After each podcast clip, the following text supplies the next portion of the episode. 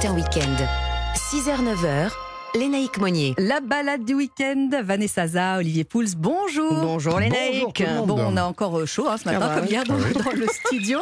Et cette fois-ci, Vanessa, vous nous emmenez euh, vraiment au bord de l'eau. Hier, on l'a Ah Alors, vous allez voir. on l'a longé, aujourd'hui, on insolite. pas aller dedans. Ah bah vous allez voir, attendez, euh, un petit peu de teasing quand même.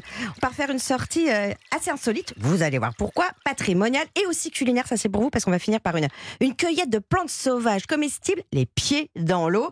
Alors pourquoi c'est très sympa? Et justement on va pouvoir se baigner si on a envie de, de, de, de Faire nager. Bah, on a voilà. envie. Bah oui, Mais on va, attend que ça. on va- on peut éventuellement sauter d'une toux parce que c'est sur une toux qu'on va faire cette sortie. Vous savez, c'est ces bateaux traditionnels de la Loire qui sont en bois à fond plat. Voilà. Vous savez, c'est- ceux qui, à l'époque, transportaient toutes les marchandises. hein, parce que la Loire, que la grande autoroute de, de, de la France. Donc, on va revivre l'histoire de, de la marine de la Loire, donc de Mhm. ces bateliers, comme on les appelait. Et alors, c'est un couple de passionnés qui s'appellent Nathalie et Bertrand Deshaies, euh, qui ont concocté euh, cette, euh, cette expérience. Leur association s'appelle Merci la Loire. Le batelier, c'est Bertrand. Et alors, lui, il vous emmène jusqu'au canal de Briard. Et c'est un canal central extrêmement important parce qu'au départ, toutes les marchandises, elles arrivaient au port d'Orléans. Mhm. Après, elles étaient acheminées à pied sur les chemins jusqu'à Paris. Ouais. Pas très sécure. Donc, pour se sécuriser, on a décidé de tout envoyer donc par l'eau.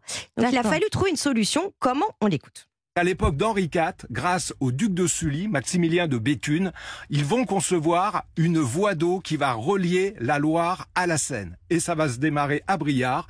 Il va y avoir jusqu'à trois écluses en Loire tellement il y avait de trafic pour aller rejoindre le canal de Briard qu'on va faire pour aller rejoindre le loin, la Seine et arriver à Paris. Et c'est le premier euh, canal à bief de partage. C'est-à-dire qu'il va monter sur une petite colline pour passer d'un côté du côté de la Loire à l'autre côté au versant de la Seine. C'est une prouesse technologique et ça va même servir d'exemple après à travers la planète, notamment pour la construction du canal de Panama. On va s'inspirer de ce canal dans le Loiret qui se situe à Briard. Dis donc, on était malin, hein Ah, on était malin à l'époque. Voilà. Et donc c'est sur cette toux euh, que Nathalie et Bertrand bah, vous proposent différentes formules. Hein, apéritif au soleil couchant Ah aussi. oui, hein. Il n'y a pas que les visites Vendu. commentées. Et prix raisonnable, 150, 200 euros pour 12 personnes. Voilà. Ah oui. Ah oui, c'est pas, Ah, ouais, pas mal. Non, non, Bah franchement, ouais, c'est un bon plan. On va peut-être Ouais, se ouais. faire ça ce week-end après, le, après Europe 1 Matin Week-end. Alors, c'est sur cette toux aussi qu'on embarque pour euh, cette fameuse expérience de cueillette. Là, c'est peu- moi, je, moi, je cueille mal, mais peut-être qu'Olivier lui cueille bien. Alors, on, on va voir. Ouais. on, on va voir avec Nathalie, parce que c'est Nathalie qui va vous emmener euh, justement accoster sur les berges, euh, sur les bancs de sable aussi. On part à la découverte, la cueillette de ces plantes euh, sauvages comestibles. Et on l'écoute tout de suite avec une plante très typique de la Loire, le pourpier. il a besoin d'un sol tassé et d'un sol remué. Et ça, on le trouve après une remontée d'eau. Donc sur les bancs de sable, euh, vous avez des tapis de pourpier et ça c'est magnifique hum, parce que c'est croquant, c'est un peu acidulé, c'est très bon pour la santé, ça contient même des oméga 3, c'est la plante qui en contient le plus qu'on connaît jusque-là en tout cas.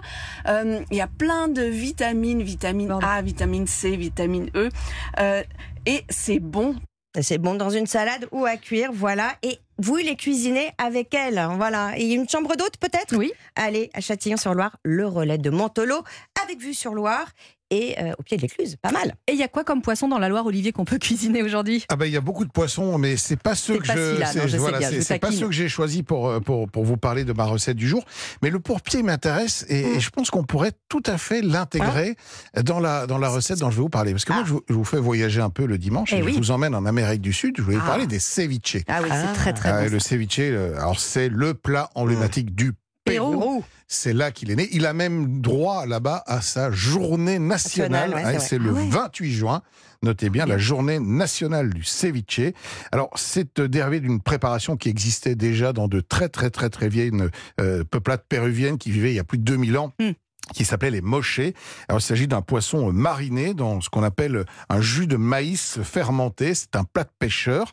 Et il a ensuite été euh, modifié par euh, bah, l'arrivée des conquistadors, parce que ce sont eux qui ont apporté les agrumes, euh, et qui ont fait découvrir les, Eh oui. les agrumes. Et donc, du, du coup, le, le plat a évolué.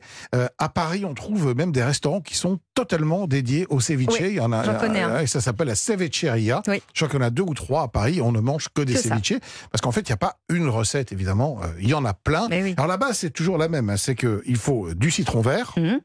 Beaucoup de citron vert, parce qu'en fait le poisson est cuit euh, très légèrement par l'acidité de ce citron, de la coriandre, de l'ail, de l'oignon évidemment, du piment et puis du poisson. Et là, vous avez l'embarras du choix. Si vous voulez vous amuser à prendre des, des poissons de rivière, vous pouvez le faire. Vous pouvez prendre des poulpes, vous pouvez prendre du bar, vous pouvez prendre de la sardine, vous Ouais. pouvez prendre Ah, la de la sardine, dorade. Non, Ah tout ça marche C'est pas trop très fort bien. la, la- la sardine Non, avec, la- euh, alors, vous savez, la sardine, on a une idée. euh, on pense que la sardine, parce que ça sent très fort quand ça notamment sur le les barbecues. doux. ouais. Mais le goût est assez fin. Des, des- des petits filets de sardines taillés pour un ceviche, ça marche extrêmement bien. Croyez-moi, c'est pas du tout euh, trop puissant.